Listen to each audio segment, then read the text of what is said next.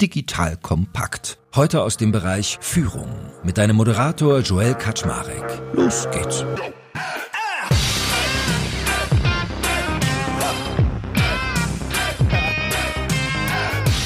Hallo Leute, mein Name ist Joel Kaczmarek. Ich bin der Geschäftsführer von Digital Kompakt und heute habe ich wieder die liebe Lunia Haare an meiner Seite. Dunja ist Director Project Management bei Diconium und spezialisiert auf zwei sehr spannende Themen, nämlich einerseits empathisches Führen und andererseits auch mal ein bisschen, sie sagt, sie ist eigentlich kein Profi, aber ich finde schon in der Richtung Diversity unterwegs. Und Dunja und ich haben uns zum Ziel gesetzt, mal hier im Podcast darüber zu reden, wie man denn mehr Empathie, Empfindsamkeit in Führung reinkriegt und auch mal für die Andersartigkeit, die wir alle in uns tragen, etwas mehr Rechnung trägt.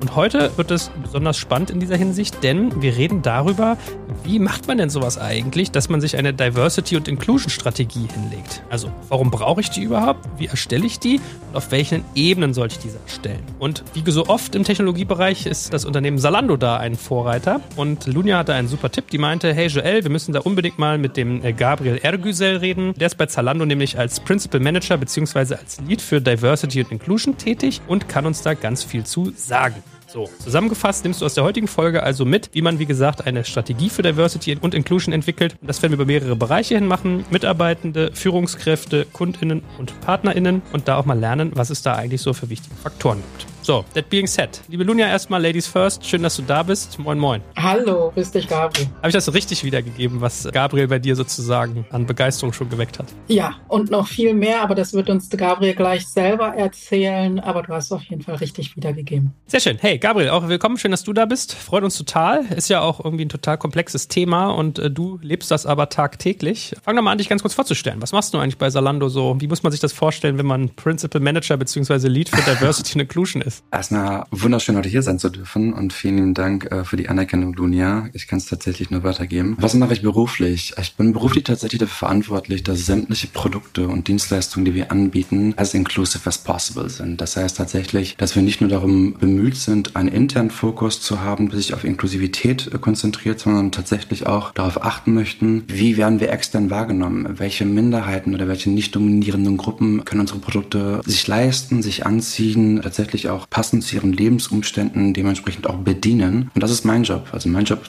ist tatsächlich Produkte anzubieten, die inklusiv sind. Und vielleicht fangen wir mal ganz vorne an, so auf strategischer Makroebene. Warum macht Zalando das? Warum ist denen das wichtig? Weil ich glaube, das wollen wir heute auch intensiv mal verstehen, nicht nur wie man das macht, sondern was ist der Benefit, den man auch als Unternehmen davon hat. Ich glaube, ganz generisch gesprochen, unabhängig von Zalando, gibt es immer zwei Geschichten, die man erzählen kann. Die eine Geschichte ist natürlich immer dieser klassische Business Case, von dem jeder redet. BCG hat da super viele Paper zu veröffentlicht, McKinsey ebenfalls, dass eine diverse Belegschaft innovativer ist, mehr Revenue generiert, einfach profitabler ist. Und es gibt die zweite Geschichte, die viele erzählen, und das ist meines Erachtens und meine persönliche Meinung eher die Geschichte, die ich persönlich auch mit meiner Moralvorstellung, mit meiner Wertevorstellung vertreten kann, ist, dass DNI vor allem eine moralische und ethische Verantwortung hat oder ist, die Unternehmen gegenüber der Gesellschaft verpflichtet sind. Und so sehe ich es tatsächlich. Und viele Unternehmen machen Mix draus und wie gesagt, ähm, die beiden Positionen kann man einnehmen, aber für mich persönlich ist es, wie gesagt, moralisch-ethische Verantwortung im Sinne von Corporate Social Responsibility gegenüber der Gesellschaft und nicht dominierender Gruppen. Und ich sag mal so, wenn ihr über über, also DNI, um auch schon mal ein bisschen Begriffe zu schaffen, meint die Abkürzung quasi von Diversity und Inclusion. Was betrachtet ihr denn da alles? Also welche Ebenen guckt ihr an, wenn ihr über diese beiden Begriffe redet? Das ist ein sehr spannendes Thema. Wenn du dich generell mit deutschen Konzernen auseinandersetzt, ist Diversität und Inklusion oftmals ein Gender-Thema. Viele DNI-Strategien haben, konzentrieren sich tatsächlich darum, dass man sagt, okay, wir möchten jetzt eine Summe X von Frauen in Führungspositionen haben. Aber das ist tatsächlich nur eine Ebene. Fairerweise muss man dazu sagen, dass gerade im deutschsprachigen Kontext es relativ schwierig ist, sich mit Intersektionalität auseinanderzusetzen. Also Intersektionalität ist ein Begriff aus der Forschung, die halt eine Mehrfachdiskriminierung beschreibt. Ein ganz banales Beispiel ist zum Beispiel, dass eine weiße Frau weniger diskriminiert wird als eine farbige Frau, die zusätzlich queer ist. Also man schaut sich unterschiedliche Dimensionen an. Und dementsprechend ist es relativ schwierig, diese Dimension zu erfassen. Und wir sehen bei Zalando natürlich natürlich den intersektionellen Gedanken und versuchen dem natürlich auch irgendwie gerecht zu werden und versuchen halt nicht nur Frauen zu fördern, sondern unterschiedliche nicht dominierende Gruppen. Dazu gehören tatsächlich auch Menschen mit Behinderung, LGBTQIA-Member, aber auch tatsächlich religiöse Minderheiten.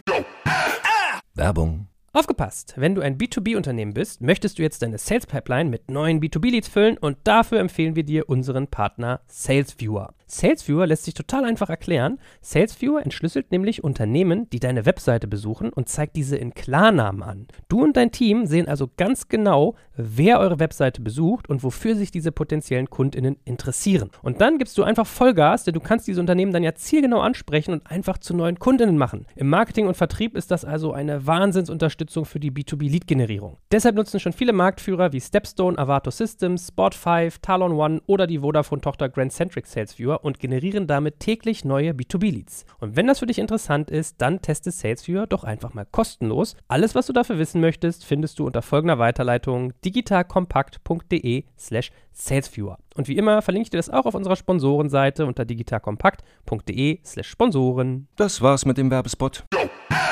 Ich würde gerne mal noch mal kurz mal noch mal einen kleinen Schritt zurückgehen. Ähm, ich weiß nicht, wie gerne. lange du da bei Salando bist. Warst du bei den Anfängen, bei der Ausarbeitung der Strategie dabei? Also mich würde da insbesondere interessieren, von wem kam denn diese Initiative beziehungsweise der treibende Faktor? War das von ganz oben oder aus der Belegschaft, die gesagt hat, wir brauchen da eine Ich war nicht dabei, aber ich kenne die Geschichte. Die Geschichte ist irgendwie so eine Saga, die kursiert. Es war tatsächlich das Board, das gesagt hat, von jetzt auf gleich, wir machen das jetzt. Und alle ziehen mit. Und so wird die Strategie halt aufgezogen. DNI bei Zalando ist nicht eine Strategie, die generell von DNI Practitionern gelebt und geliefert wird, sondern es ist eine einheitliche, holistische Strategie, wo unterschiedlichste Funktionen, unterschiedlichste Personen oder unterschiedlichste Unternehmensbereiche mitwirken und jeder, jede Person gefragt ist. Das fängt bei der Führungskraft an, geht weiter mit den Mitarbeiterinnen und Mitarbeitern, dann Personalwesen, aber tatsächlich auch Corporate Development, die wirklich die ganzheitliche äh, Strategie für Zalando fährt und dementsprechend versuchen wir in allem, was wir machen, tatsächlich in, jeder einzelnen Tätigkeit, in jedem einzelnen Produkt, in jedem einzelnen Projekt as inclusive as possible zu sein. Deswegen ist unser Motto auch inclusive by design und Deswegen wird die Strategie auch mit sämtlichen Stakeholdern zusammen erarbeitet und sämtliche Stakeholder sind auch accountable dafür. Also sehr klassisch bilderbuchartig, wie es eigentlich sein sollte. Wie es ein Design soll, genau.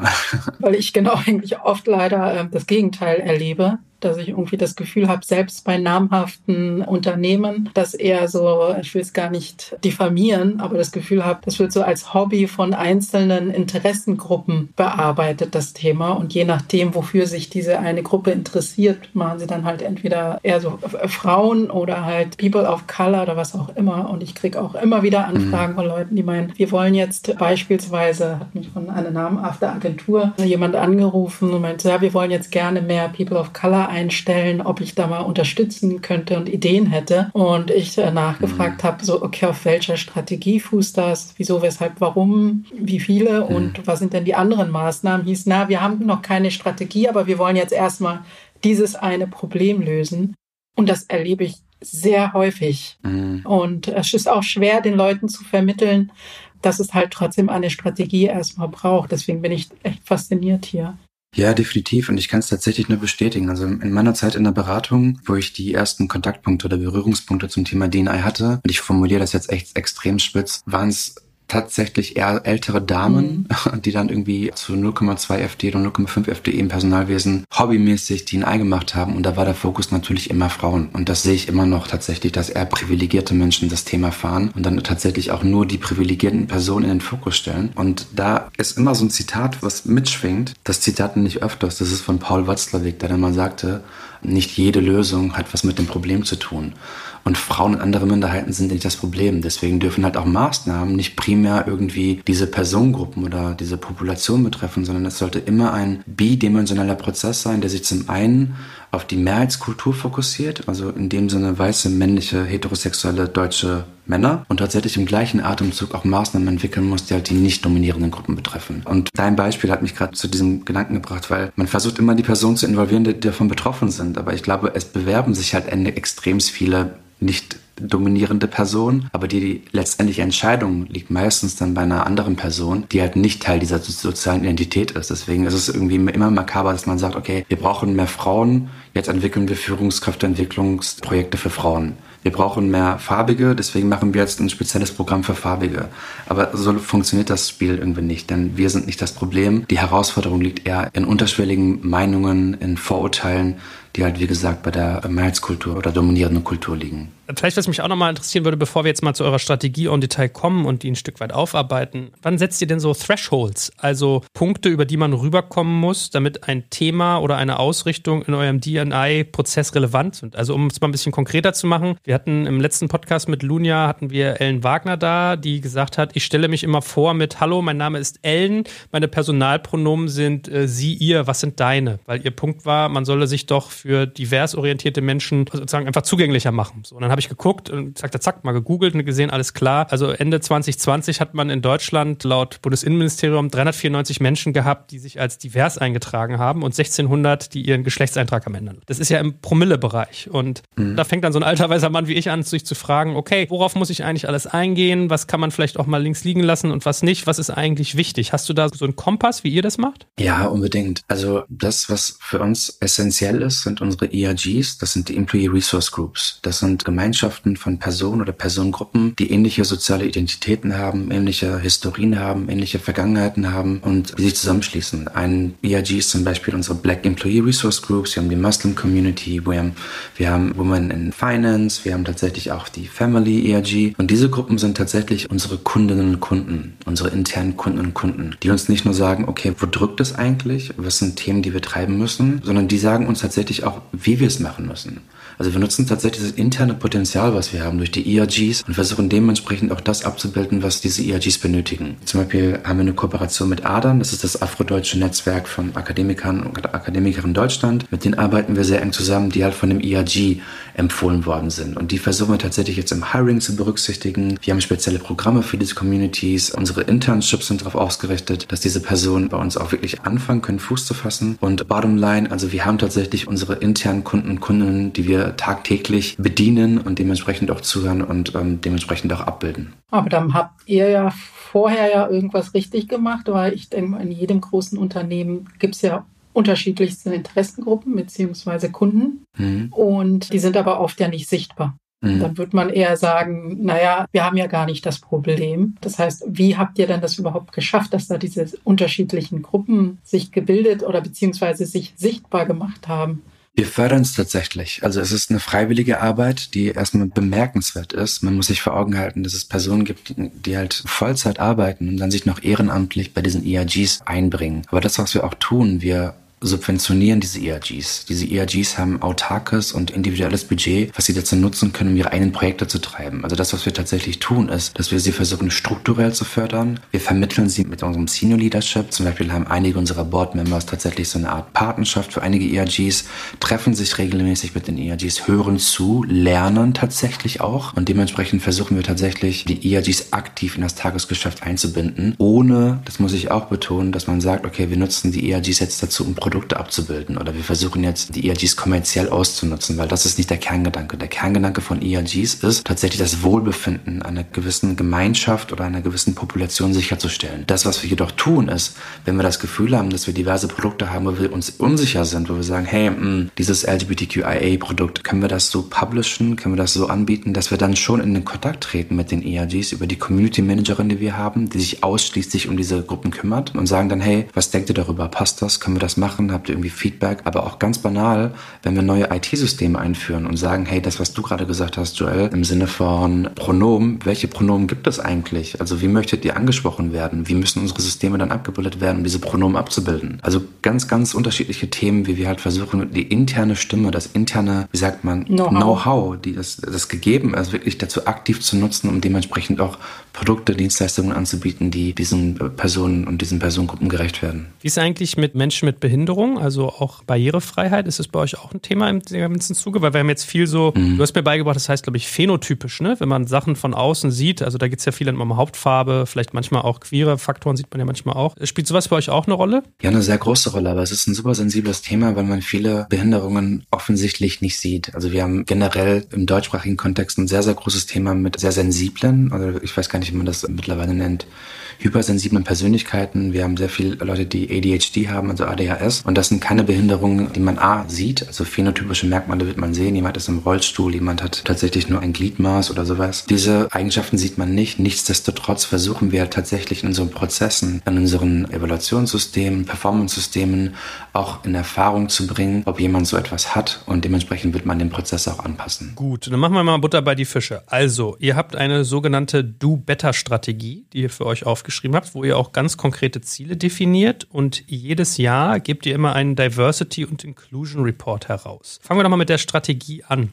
Was Kurz und knapp zusammengefasst besagt denn diese Do-Better-Strategie bei euch? Kurz und knapp sagt die Strategie, dass wir vier Eckpfeiler haben, auf die wir uns konzentrieren möchten. Der erste Eckpfeiler ist Talents. Also sämtliche Mitarbeiterinnen und Mitarbeiter bei Zalando sind Talente für uns. Also es ist ein sehr inklusiver Ansatz, um Talente zu beschreiben. Und wir versuchen diese Talente zu fördern. Wir versuchen den Talenten eine Kultur zu ermöglichen, in dem sie halt wirklich erblühen können und Karriere machen können. Und das ist so die erste Thematik, auf die wir uns konzentrieren. Der zweite Bereich ist Leadership. Sämtliche Führungskräfte sind accountable, um Inklusivität, Diversität zu promoten, zu unterstützen. Und da versuchen wir tatsächlich durch diverse Trainings, zum Beispiel, das haben wir auch in dem Report ganz klar aufgezeigt. Wir haben Inclusive Behavior Training, das geht in deine Richtung, Lunia. Also wir versuchen tatsächlich empathische Führung im Sinne von Inklusivität zu nutzen. Das heißt, dass wir Empathie nicht als Persönlichkeitseigenschaft betrachten, sondern eher als Fähigkeit, die erlernt werden kann. Und das versuchen wir tatsächlich mit diesem, also eines der Themen unter dem Pillar Leadership, versuchen wir unseren Führungskräften mitzugeben, damit sie halt dadurch, also empathische Führungskräfte sind halt auch dementsprechend inklusiver und dementsprechend auch einen Einfluss auf die Unternehmenskultur haben. Das sind so die zwei internen Fokusthemen, die wir haben. Und der dritte Block, den wir bei Zalando betreuen, ist das ganze Thema Partnerschaften oder Partnerships. Und hier versuchen wir tatsächlich Partnerschaften einzugehen mit NGOs, mit Unternehmen, mit Organisationen, mit Universitäten, um nicht dominierende Gruppen zu unterstützen. Eines dieser Gruppen oder eines dieser Projekte, was ich anfangs genannt habe, ist ADAN, Afrodeutsches Netzwerk Deutschland. Das versuchen wir zu unterstützen. Und der letzte Pillar ist Customer. Und der Customer Pillar ist tatsächlich der Pillar, den man bei uns jetzt so wahrnehmen würde im Sinne von, das sind unsere Kundinnen und Kunden. Und da versuchen wir auch eine inklusive Experience zu schaffen im Sinne der Webseite. Wir versuchen Produkte anzubieten, die inclusive sind, aber auch im Sinne von adaptive, also tatsächlich irgendwie Hemden, ganz banal Hemden mit Magnetknöpfen, damit man sich als jemand, der körperlich beeinträchtigt ist, schnell an- und ausziehen kann. Sowas halt. Und in Summe, diese vier Bereiche ergeben unsere DNI-Strategie. Spannend. Und kannst du auch mal sagen, wie ihr von den Zielen herangeht? Also ich habe im Vor Vorgespräch mit dir gerade drüber gesprochen und gesagt, dass ich die Reports sehr spannend finde und die Ziele waren mir teilweise zu weich, weil ich manche der Zielformulierungen, die sind ja nicht so messbar. Also das einzig messbare Ziel, mhm. wir können es ja mal durch die unterschiedlichen Bereiche durchhangeln, war für mich immer, dass ihr zum Beispiel gesagt habt, ihr wollt einen weiblichen Führungsquotenanteil von 40 bis 60 Prozent, bewusst als Band formuliert und nicht als fixe Zahl. Aber ansonsten sind da viele so eher abstrakte Dinge drin. Es ist tatsächlich ein Mix aus qualitativen Zielen und quantitativen Zielen. Gerade da, wo man wirklich scharf und crisp sein kann, haben wir versucht, Zahlen abzubilden, wie die Frauenquote oder tatsächlich Internationality oder auch die Quote von Frauen in technischen Berufen. Da haben wir tatsächlich versucht, relativ crisp zu sein und haben das einen Korridor genannt. Bei den anderen Team, Themen haben wir qualitativ gearbeitet, weil es einfach auch sehr neue Themen sind für alle. Gerade im deutschsprachigen Kontext sind die strategien so wie wir sie bei uns sehen, bei Zalando sehen, gar nicht gegeben. Also von daher versuchen wir relativ qualitativ in das Thema heranzugehen, weil es auch für uns eine Learning Journey ist und wir einfach mal erstmal ein Benchmarking für uns herausfinden können oder herausfinden müssen, was ist eigentlich erreichbar, was können wir nicht erreichen. Also wir machen es mit bestem Wissen und Gewissen, sehr gut sogar und deswegen sind wir halt bei den diversen Dingen halt etwas weicher aufgestellt als bei anderen Dingen. Äh, ja, und vielleicht auch noch mal ein ganz kurzer Hinweis für alle Menschen, die sich gerade fragen, warum nimmt der Gabriel immer so viele englischsprachige Begriffe in den Mund? Also einerseits ist, glaube ich, Diversity ja auch ein englischsprachig internationales Thema und zum anderen ist es aber so, dass eure Firma halt auch Englisch spricht, ne? Ja, und ich kenne die deutschen Wörter nicht, tatsächlich nicht. Nach zwei Jahren Zalando fällt mir meine Muttersprache schwer und ich versuche gerade echt die Wörter zu, äh, merkst ja gerade selbst, zu greifen oder heranzuziehen. Gut, aber nochmal zurück zu euren Themen. Also wir können ja wie angedroht mal durch die Bereiche ein Stück weit durchgehen. Also der erste Bereich hast du gesagt, den nennt ihr Talents, also Mitarbeitende. Da habt ihr euch drei Ziele verschrieben, nämlich erstens eine inklusive Unternehmenspolitik und Praktiken zu leben. Ihr sagt, bis 2025 werden wir sicherstellen, dass bei Unternehmenspolitik und Praktiken Chancengleichheit herrscht. So durch Prüfung eurer Prozesse und solche Dinge. Ihr wollt eine Inklusion von MitarbeiterInnen mit Behinderung. Bis 2025 wollt ihr, dass die sich bei euch alle eingeschlossen und unterstützt fühlen. Und Frauen im Tech-Bereich, da möchtet ihr bis 2023 den Anteil von Frauen in Tech-Jobs auf 40 bis 60 Prozent erhöhen. Also das ist ja ziemlich fundig, ne? Für eine, für eine Technologiefirma ist das ein echter Satz. Aber was mich da beschäftigt hat, war, warum wird zum Beispiel sowas wie Menschen mit Behinderung als weiches Ziel formuliert und sowas wie Frauen im Tech-Bereich irgendwie so konkret? Also ihr könntet ja auch sagen, ihr wollt irgendwie 10% eurer technischen Belegschaft BIPOC auch noch haben oder ihr wollt, also queer und solche Sachen sind wahrscheinlich bei inklusive Unternehmenspolitik mit drunter subsumiert. Aber warum gibt man nur bei Frauen ein hartes Ziel vor? Woran liegt das? Es sind tatsächlich die Merkmalsausprägungen. Gerade im deutschsprachigen Kontext ist das ganze Thema, also GDPR, DSGVO, um es auf Deutsch zu sagen, das weiß ich tatsächlich.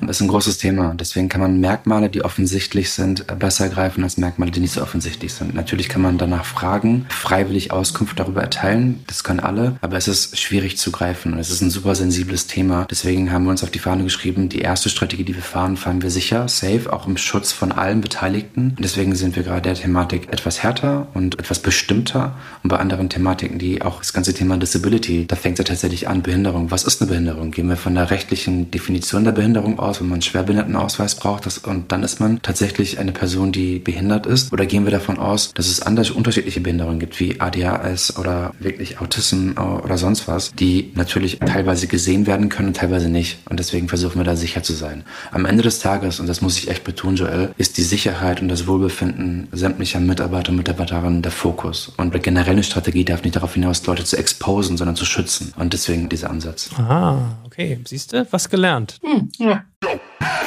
Jetzt kommt ein kleiner Werbespot. Aufgepasst! Heute möchte ich dir unseren Partner Spendit vorstellen. Dieser innovative Anbieter aus München hat es sich zum Ziel gesetzt, Benefits für Arbeitgeber und Arbeitnehmende so attraktiv wie möglich zu machen und Mitarbeiterbindung auf ein völlig neues Niveau zu heben. Was Spendit besonders macht, ihre Mission, Benefits allen zugänglich und gerecht zu gestalten, egal ob in großen Konzernen oder kleinen Startups, egal ob in der Stadt oder auf dem Land, egal ob Tag- oder Nachtschicht. Die Mitarbeiter-Benefits von Spendit sind unglaublich flexibel und passen sich jeder Situation an, ganz gleich wo und wann. Mit Angeboten wie der Spendit Card, Lunchit und Mobility bringt Spendit frischen Wind in die Welt der Mitarbeiterleistungen und setzt konsequent auf digitale Lösungen statt veralteter Papiergutscheine. Das Beste daran für Arbeitgeber und Mitarbeitende, die Benefits sind steueroptimiert.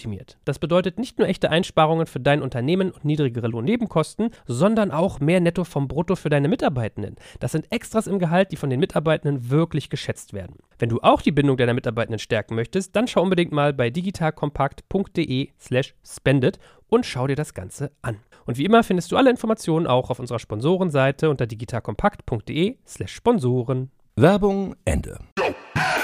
Lunja, was denkst du? Super Antwort. Ich hätte es gar nicht in der Richtung tatsächlich jetzt erwartet, aber macht natürlich Sinn. Nur weil man eine Strategie ausgerufen hat, heißt ja nicht, dass erstmal alle damit offen umgehen und sich, sage ich mal, outen, was auch immer sie haben sollten, sondern halt manche trotzdem abwartend sind oder das gar nicht wollen. Und darauf hm. Rücksicht zu nehmen und darauf äh, diese Sensibilität mitzubringen, halte ich für sehr wichtig und auch richtig. Gabriel, vielleicht kannst du mich ja auch mal bei einer Thematik, die sich genau um diese Frauenquote dreht, mit an die Hand nehmen, weil ich habe heute Morgen meiner Frau davon erzählt, dass ihr in eurem Report teilweise geschaut habt, wie viele Menschen nehmen in eurer Organisation eigentlich Elternzeit. Also ihr habt einen Zeitraum genommen, habt dann die Menschen gezählt. Dann habt ihr gesagt, äh, wie viel Prozent davon sind Männlein, wie viel Weiblein. Dann habt ihr geguckt, wenn die wiederkommen, wie viel Prozent der Frauen gehen anschließend eher in Teilzeit und wie viel Prozent der Männer. So, man kann sich vorstellen, es waren jetzt weniger Männer als Frauen, die hinterher in Teilzeit gegangen sind und auch etwas weniger, aber gar nicht mal so wenige, die Elternzeit genommen haben. Und dabei ist mir so bewusst geworden im Gespräch mit meiner Frau, dass ich gesagt habe, so ja, guck mal krass,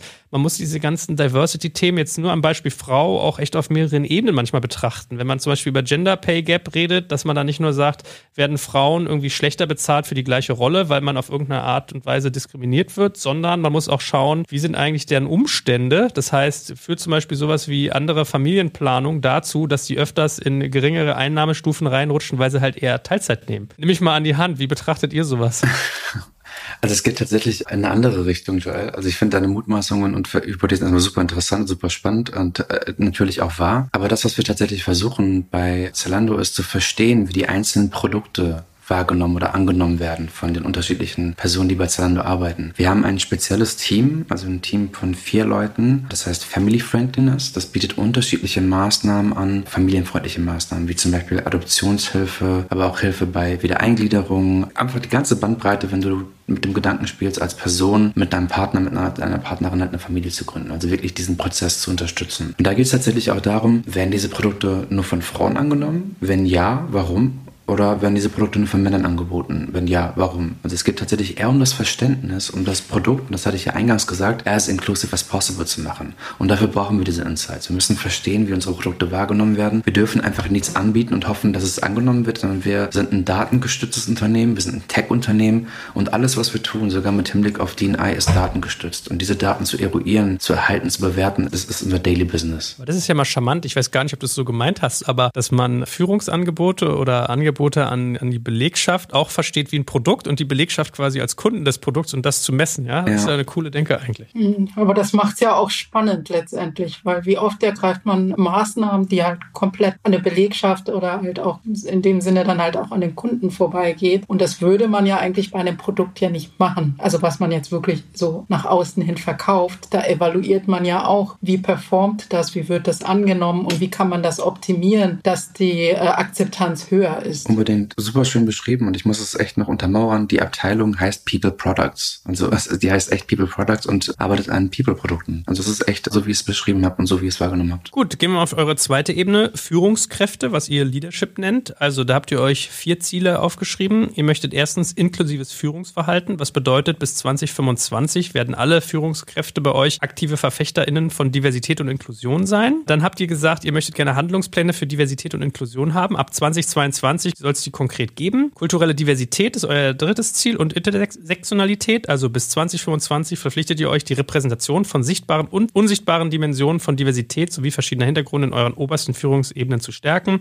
Und Frauen in Führungspositionen, mhm. auch da wollt ihr auf euren fünf Führungsebenen 40 bis 60 Prozent Sag mal ganz kurz, wieso habt ihr denn eigentlich Führung und Mitarbeiter getrennt? Warum macht das zum Beispiel Sinn? Und dann können wir mal auf die Ziele nochmal eingehen. Es macht dahingehend Sinn, dass es zwei unterschiedliche Populationen sind, die unterschiedliche Instrumente und Tools brauchen. Also die Führungskräfte sind tatsächlich unsere Multiplikatoren. Also die Führungskräfte vertreten das Unternehmen nach außen. Äh, natürlich in außen aus meiner Perspektive ist nach innen, also mit Hinblick auf die Mitarbeiterinnen und Mitarbeiter. Und die müssen tatsächlich well equipped sein. Sorry, dass ich wieder ein englisches Wort sage. Bestückt oder hilfreich bestückt sein mit Tools, mit Instrumenten, um nicht nicht nur Diversität und Inklusion zu fördern, sondern tatsächlich aktiv zu fördern, weil sie unsere Produkte anbieten. Und deswegen ist dementsprechend auch die Produktvielfalt, die wir als People Products anbieten, mit Hinblick auf Führungskräfte und äh, Mitarbeiterinnen und Mitarbeiter gänzlich unterschiedlich. Und es gibt super viele Studien, da wirst du mich auch wahrscheinlich auch unterstützen können, Lunia, die ganz klar sagen, dass Mitarbeiter, Mitarbeiterinnen ja nie den Konzern verlassen, wenn sie kündigen, sondern eher aufgrund der Führungskraft. Hm. Und eine Führungskraft, die nicht gut ist, eine Führungskraft, die unfair ist, nicht empathisch führt, wird dementsprechend auch nicht mit unseren Zielen vereinbar sein, nicht unsere Strategie fördern. Deswegen ist, das, ist die Abgrenzung da relativ scharf und strikt. Und das, was wir für uns gelernt haben, ist, dass empathische Führung, und Lunia springt gern danach nach meiner Aussage darauf ein, was, was genau darunter zu verstehen ist. Empathische Führung einfach das Nonplusultra-Instrument ist, um inklusiv zu sein. Empathische Führung eröffnet uns super viele Möglichkeiten zu verstehen, zuzuhören und auch dementsprechend zu reagieren. Aber ich glaube, ich würde den Ball einfach jetzt an dich rübergeben, Lunia. Beschreib das gerne. Du bist die Expertin, glaube ich, in dem Bereich. ja, super. Danke für die Einleitung. Kann ich unterstützen, was du gesagt hast. Ich sagte ja immer, dass wenn wir empathische Führung haben, dann lösen sich zum Teil die Diversity-Probleme, die wir haben, fast von selbst, weil bei empathischer Führung ja das Individuum im Zentrum steht mit den Challenges und Herausforderungen, die die Person hat. Und da ist es dann nachher unabhängig davon, ob es jetzt Herkunft, Religion oder andere Herausforderungen, die die Person hat, wo es halt im Unternehmen Unterstützung braucht. Bei empathischer Führung betrachte ich, würde ich ja dann immer schauen, wie können wir diese Person bestmöglich unterstützen, dass sie halt im Unternehmen erfolgreich und gut arbeiten kann und sich auch angenommen fühlt. Das heißt, hier geht es halt auch wirklich um den holistischen Erfolg im Unternehmen mit den Arbeitnehmern im Zentrum, weil je erfolgreicher jede einzelne Person ist, umso erfolgreicher wird insgesamt das Unternehmen. Hast du das Gefühl, Lunia, sorry, dass ich jetzt Joels Rolle einnehme, hast du das Gefühl, dass das, dass das dankend angenommen wird, dieser ganze Ansatz? Ja, also zumindest in meiner persönlichen äh, Erfahrung kann ich sagen, das wird sehr dankend angenommen. Also in dem Moment, wo eine Person sich gesehen fühlt mit all ihren Problemen, Challenges, aber auch mit ihren Zielen und Wünschen, dass man sagt, wir gehen ernsthaft darauf ein und wir versuchen halt auch deine Wünsche und Ziele, die du halt im Unternehmen mitbringst, dass du sie auch erreicht. Natürlich sind dann die Menschen motivierter und auch äh, zeigen oft viel mehr Flexibilität und sind letztendlich dankbar, weil genau darum geht es ja, warum halt viele letztendlich, sage ich mal, was du nochmal vorhin gesagt hast, die Führungskraft verlassen und nicht das Unternehmen, weil sie das Gefühl haben, sie werden nicht wahrgenommen, ihre Belange werden nicht ernst genommen und sie werden nicht unterstützt, weil einige Führungskräfte dann eher auf ihre eigene Karriere bedacht sind und der Mitarbeitenden vergessen. Total. Und es ja. geht hier nicht darum, alle Wünsche zu erfüllen, sondern halt die Wünsche in Einklang zu bringen mit den Unternehmenszielen und halt auch den Projekten und Kunden. Ich muss auch gerade daran denken, ich hatte mal ein Interview mit einem Unternehmen, was auch sehr schnell wächst, sehr technologisch ist, also ein bisschen eigentlich so in, in eurem Duktus, Gabriel. Der sagte zu mir, das sei völlig crazy, was teilweise Mitarbeitende von der Führungsriege irgendwie erwarten. Er meinte, wenn du da zum Beispiel irgendwie, wenn ein Protest gerade um sich greift, also zum Beispiel das wie Frauen im Iran oder irgendwas in Richtung Diversity oder Black Lives Matters, wenn sich die Firma dazu nicht äußert, dann ist das für Leute teilweise ein Kündigungsgrund. Definitiv. Also es gibt, ja, ja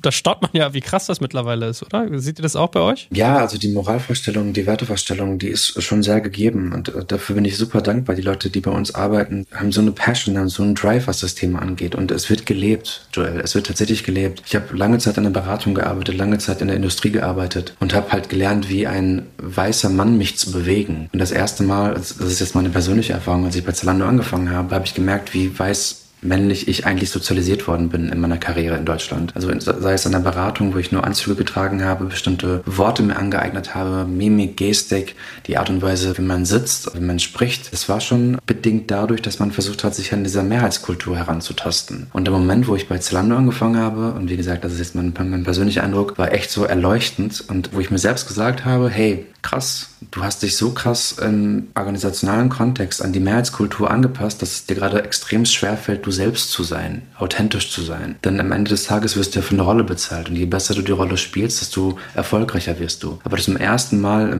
in meiner Karriere, in meinem beruflichen Leben war es nicht die Rolle, sondern ich war der Mittelpunkt. Es wurde nicht nach einer Rolle gefragt, sondern nach einer Persönlichkeit, nach einer authentischen Person. Und das war ein Prozess, sich selbst zu finden, gerade nach so langer Zeit im deutschsprachigen wirtschaftlichen Kontext. Ja, spannendes Thema, auch für einen selbst als DNI Practitioner. Es wird gelebt, man sieht es an jeder Ecke. Und genau darum geht es ja, dass Menschen einfach sich selbst sein können, weil dann erst die Potenziale wirklich nochmal anders gehoben werden. Definitiv. Es ist aber auch schwierig tatsächlich. Ich habe DNI auch woanders schon gemacht und da hatten Leute die Befürchtung, wenn sie authentisch sind, wenn sie sie selbst sind, halt, dass sie anecken. Und gerade Frauen sind sehr uniform, also wirklich phänotypisch uniform. Man sieht halt viele Frauen in Führungspositionen, die irgendwann auch einen dunklen blauen, schwarzen Hosenanzug tragen, um einfach wie die Mehrheitskultur auszusehen, aber auch eine gewisse Eigenschaft oder Attribute aneignen, die halt vornehmlich halt weiß-männlich sind. Und das ist immer noch relativ schwierig, tatsächlich diese Barrieren zu brechen und dann diese Person zu motivieren, hey, du musst nicht so sein damit du erfolgreich bist. Du kannst auch du selbst sein, mit deinen Facetten, mit deinen Ecken und deinen Kanten. Und mal kleiner Exkurs als äh, Ratschlag vom Profi für Führungskräfte. Wenn wir uns an das Beispiel zurückerinnern, an den CEO, der sich zu jedem irgendwie Eklat, den es in welcher Welt auch immer gibt, egal ob jetzt BIPOC, äh, LGBTQIA äußern muss, gefühlt oder sofort sozusagen dann Feedback hat. Was empfiehlst du solchen Menschen, wie die damit umgehen, mit dieser Haltung, dass Werte so krass gelebt werden und dass man so viel Erwartung stellt an seinen Arbeitgeber? Das ist die Generation. Also wir haben mittlerweile eine Generation an Arbeitnehmenden, die stellen diese Erwartungen und wir müssen diesen Erwartungen gerecht werden und dementsprechend, wenn wir überleben wollen, War for Talents, müssen wir uns anpassen. Also auch Unternehmen sind jetzt gefragt, diese neue Generation zu verstehen. Ich blicke da auch mittlerweile gar nicht mehr durch, Luna, was ist das? Generation Y Y, Generation Z, ich, ich, weiß es nicht mehr. Die neueste auf jeden Fall. Z. Z ist es ja tatsächlich. Und die haben die Erwartungen. Die haben ein so hohes Verständnis davon, was der Arbeitgeber geben muss, wie der Arbeitgeber sein muss, dass sie bei der kleinsten Nicht-Bitte das Unternehmen verlassen. Die sind so flexibel. Das sehen wir auch in der Karriereorientierung von diesen Persönlichkeiten. Früher war so Karriere, du hast angefangen mit einer Ausbildung und bist dann irgendwann im Rentenalter rausgegangen. Aber die sind so flexibel, die sind so wirklich flexibel, flexibel, auch im Sinne von Region flexibel, dass sie sich aussuchen können, wo sie arbeiten und wie sie arbeiten und wie der Arbeitgeber sein sollte. Und wir müssen uns als Arbeitgeber oder als Arbeitgebermarke darauf einstellen, dementsprechend auch zu reagieren und das auch abzubilden, was die Bedürfnisse Ergebnisse sind. Ich glaube, das ist genau das, was auch unterschätzt wird, dass halt die Zahl derer, die vielleicht kritisch fragen und sagen, na, warum machen wir denn das Ganze? Das ist doch jetzt hier ein Prozent von unseren Kunden dass diese Leute immer weniger werden und die, der andere Anteil, der halt sagt, nein, wir müssen uns auch um die 0,55 Prozent kümmern, größer wird. Und äh, das wird nachher nicht der Arbeitgeber oder die Führungskraft entscheiden, ob da was gemacht wird, sondern die Belegschaft. Definitiv. sehe ich genauso. So, kommen wir mal zu eurer dritten Säule, euren KundInnen. Da habt ihr euch zwei Ziele auferlegt. Ihr wollt einerseits inklusive Erlebnisse bieten. Und zwar sagt ihr, dass ihr euch bis 2025 verpflichtet, ein barrierefreies, relevantes und einladendes digitales Erlebnis zu schaffen. Aber vor allem auch gerade für unterrepräsentierte Gruppen. Und ihr wollt bis 2023, also da geht es um repräsentative Inhalte, wollt ihr reflektieren und zelebrieren, wie Diversität mit eurem Kundenerlebnis zusammengehen kann. In einer Nutshell gesagt. Ich habe das Gefühl, also wenn ich eure Werbekampagnen sehe, da sieht man das schon sehr intensiv. Also ich habe, wenn ich an Zalando denke, denke ich sofort lustigerweise an so äh, schwarze Frau mit Glatze, asiatische Frau mit langen Haaren, also so ga ganz unterschiedliche, wie sagst du, Phänotypen oder ganz unterschiedliche Charaktere, die da auftauchen. Wie macht sich das sonst bemerkbar, diese beiden Zielsetzungen bei euch? Die ganze Thematik ist tatsächlich mit Blick auf der Möglichkeit, Zalando zu erleben. Also uns fängt das Erlebnis ja tatsächlich auf der Internetseite an und wir versuchen gegenwärtig in unterschiedlichen Projekten herauszufinden, wie accessible unsere Seite sein muss, was für Personen tatsächlich auf unserer Seite sich wie lange bewegen, was anklicken und welche Produkte wie angeboten werden. Das ist ein Projekt, das ist relativ komplex, weil es sehr, sehr IT-gestützt ist. Digital Experience nennt sich das. Und da versuchen wir tatsächlich dementsprechend den Zugang zu uns so inklusiv wie möglich zu gestalten. Das zweite Thema ist natürlich Assortment. Also was sind die Produkte, die wir anbieten? Größtenteils, das sieht man oft, also unabhängig von Zalando, sind die Produkte, die angeboten werden, wenn man es IT-technisch betrachtet, von Männern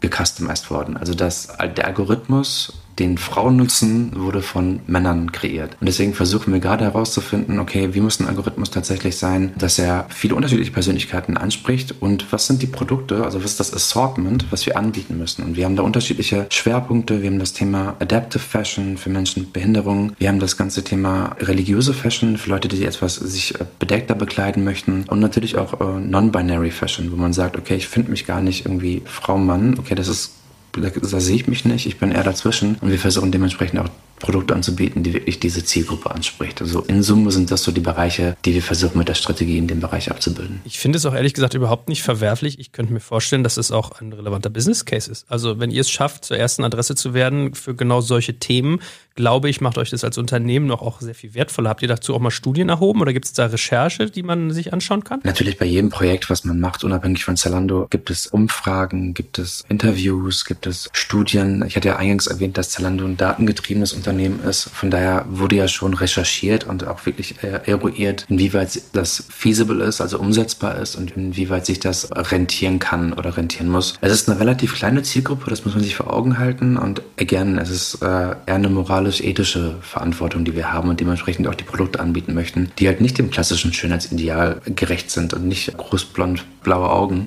sondern auch andere Formen, die du gerade beschrieben hast. Denn wir sind am Ende des Tages individuell und wir möchten uns individuell anziehen wir möchten auch unseren Lebensumstand, wenn ich jetzt in einem Rollstuhl sitze oder tatsächlich eine Prothese trage, möchten wir das in unserem Style abbilden. Jetzt kommt ein kleiner Werbespot.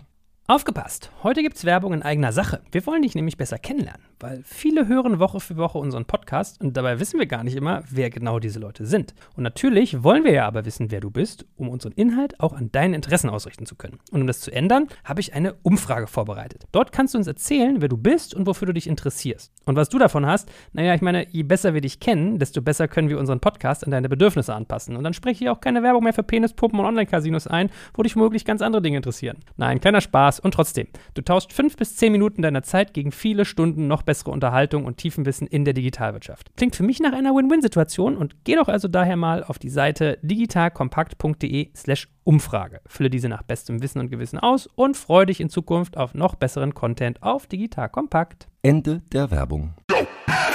Das finde ich echt innovativ. Also das finde ich sehr, sehr modern, finde ich äh, sehr, sehr, sehr cool. Und wir können das ja mal bis in eure vierte Säule vortragen beim Bereich Partner, also was ihr Partnerships nennt. Äh, habt ihr euch drei Ziele gegeben, ein inklusives Sortiment, ein diverses Partnerportfolio und dass ihr DNI-Partnerschaften eingeht, also was du vorhin mit Ada schon mal beschrieben hast. Mal ganz blöd gefragt, wie viel weiter seid ihr denn als der Markt? Oder ist der Markt gar nicht so weit zurück, wie man vielleicht denken würde? Gibt es viel Angebot auch auf der Partnerseite für das, was ihr da anstrebt? Den Markt, also ich, ich kann den Markt gerade tatsächlich nicht bewerten Es gibt bestimmt viele, die mit Universitäten zusammenarbeiten und auch wirklich Personen akquirieren für ihr Unternehmen. Das, was wir tatsächlich machen, wir versuchen mit NGOs zusammenzuarbeiten. Wir versuchen auch Brands anzubieten, die nicht die Big Brands sind. Also nicht jetzt im Sinne von, wir nehmen jetzt die Brands, die jeder kennt und tatsächlich total exklusiv sind, sondern wir haben bei Partnerschaften auch zum Beispiel das Ziel, dass wir versuchen, Black-Owned Businesses anzubieten, also Black-Owned Brands, also wirklich Unternehmen, die von Minderheiten geführt werden und wir ermöglichen diesen Minderheiten, egal in welchem Stadium ihr, ihr Unternehmen ist,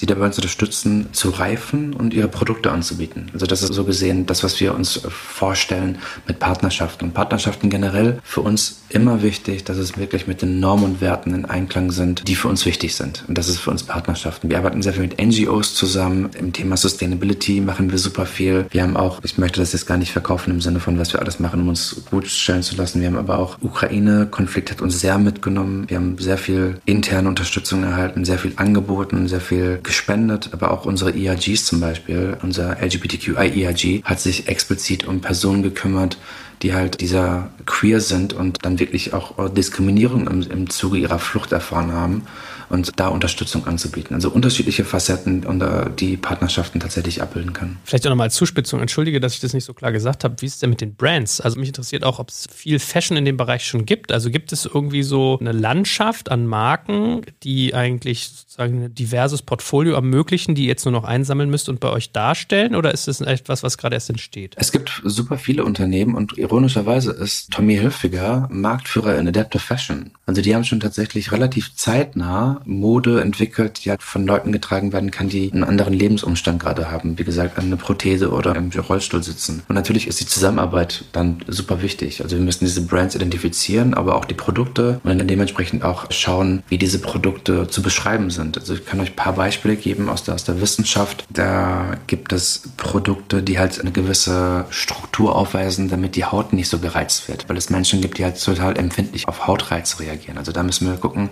was ist der Stoff, passt der Stoff den Bedürfnissen entsprechend. Aber auch wie gesagt, wenn man im Rollstuhl sitzt, hat man eine ganz andere Sitzposition im Sinne der Hose, als wenn man nicht im Rollstuhl sitzt. Deswegen müssen die Hosen anders geschnitten werden. Oder auch wirklich Hosen für Menschen, die keine Kraft in den Armen haben, weil sie einen Muskelschwund haben. Da haben wir Schnüre an den Seiten. Also sind die Schnüre stabil, dass man die Hose hochziehen kann. So welche Beispiele. Und das ist natürlich auch ein Prozess, wo wir halt lernen und lernen müssen. Die Kolleginnen und Kollegen haben da super viel Arbeit geleistet. Und ähm, wir sind einfach unfassbar dankbar, dass wir diese Möglichkeit haben, das anbieten zu können. Lunja, du als Profi, was ist so dein Fazit, wenn man sich diese vier Säulen jetzt nochmal und die Strategie dahinter anschaut? Also Mitarbeitende, Führungskräfte, Kundinnen, Partner. Was macht das mit dir? Es gibt mir sehr viel Hoffnung das, was ich gehört habe. Also erstmal äh, ganz großes Plus von mir ist, dass diese Entscheidung und beziehungsweise Vision, Strategie vom Management Board getrieben wurde. Und genauso sollte es eigentlich auch sein, weil dann erst ist das auch nachhaltig und kann auch in, glaube ich, bis nach unten hin wirken. Und unabhängig davon, ob die Ziele erreicht werden, das Vorhaben an sich und dann aber auch wirklich in den unterschiedlichen Dimensionen reinzugehen, nicht nur bei der Belegschaft, Führungskräften zu bleiben, sondern auch auf die Produkte selbst und auch die Partner und Zulieferer. Das ist, glaube ich, letztendlich die Zukunft und das, was ich mir bei allen anderen wünsche. Also vielen Dank, Gabriel, dass du hier dieses Wissen mit uns geteilt hast. Ich glaube, dass da hier unsere Zuhörer sehr viel mitnehmen werden. Und ich selbst habe auch schon sehr viel für mich mitgenommen. Glaube ich auch. Vielleicht kannst du ja noch ein kleines PS senden. Wir haben ja schon über diesen Diversity and Inclusion Report gesprochen, den ihr auch erhebt. Kannst du vielleicht auf der einen Seite mal sagen, wie ihr den erhebt? Also ist es so ein HR-Produkt, dass eure HR-Abteilung vor allem eigentlich Faktoren misst oder macht ihr das? Wo findet der sozusagen statt? Und wo steht ihr eigentlich? Also wir haben tatsächlich, das DNI-Team ist nicht Personalwesen verortet, aufgrund der Tatsache, dass es halt so viele unterschiedliche Facetten berührt. Also nicht, wir haben ja nicht nur den Fokus Mitarbeiter, Mitarbeiterinnen, sondern tatsächlich, wie gesagt, Partnerschaften und Customer. Deswegen haben wir da die Thematik ausgegliedert und die sitzt im Governance-Team. Also wir haben also gesehen eine übergeordnete Governance-Struktur, die außerhalb von HR sitzt und die ist halt dafür verantwortlich, diesen Bericht zu erstellen und auch die KPIs zu erfassen. Die KPIs werden von unseren Projektleiterinnen und Projektleitern, die halt im Konzern verstreut sind, erhoben, dann uns weitergeleitet und dann wird in Zusammenarbeit mit dem internen Kommunikation, Media Relations der Bericht verfasst. Und wo steht ihr, wenn du jetzt mal so deine Roadmap dir anguckst? Wart ihr zufrieden mit euren ersten Ergebnissen? Gibt es noch Ausbaubedarf? Was ist so euer Fazit momentan? Es ist eine Learning Journey. Also wir lernen tatsächlich, wir haben gute Erfolge generiert. Wir sind unfassbar stolz auf unsere Themen, die wir treiben. Es geht natürlich immer besser, aber ich bin unfassbar zufrieden, unfassbar dankbar für das Team. Wir haben 32 Leute, die sich ausschließlich mit DNI-Themen befassen. Von daher sei gespannt. Der Report kommt bald, dann siehst du die neuesten Zahlen und dann kannst du selbst für dich bewerten, was du von uns hältst oder auch nicht.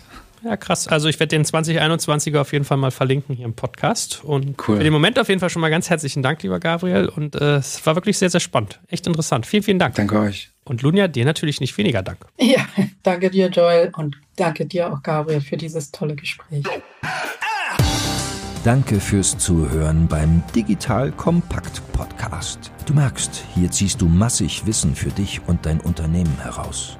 Wenn du mit uns noch erfolgreicher werden möchtest, abonniere uns auf den gängigen Podcast-Plattformen. Und hey, je größer wir werden, desto mehr Menschen können wir helfen. Also erzähl doch auch deinen Kolleginnen und Kollegen von uns. Bis zum nächsten Mal.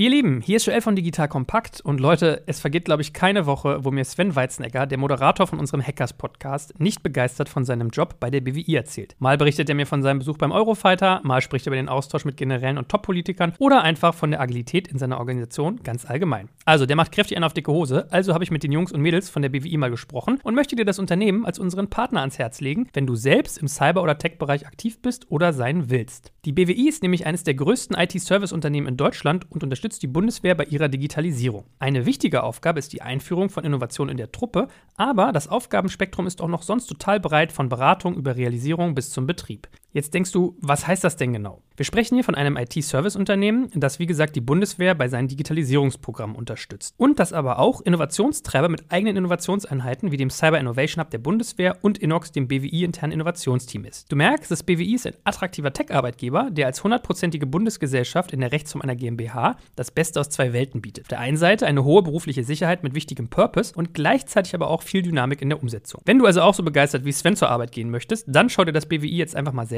an. Ich habe dir unter digitalkompakt.de slash BWI eine Weiterleitung eingerichtet. Und natürlich finde ich das auch in den Shownotes und alle Sponsoren findest du immer auch auf unserer Sponsorenseite unter digitalkompakt.de slash Sponsoren.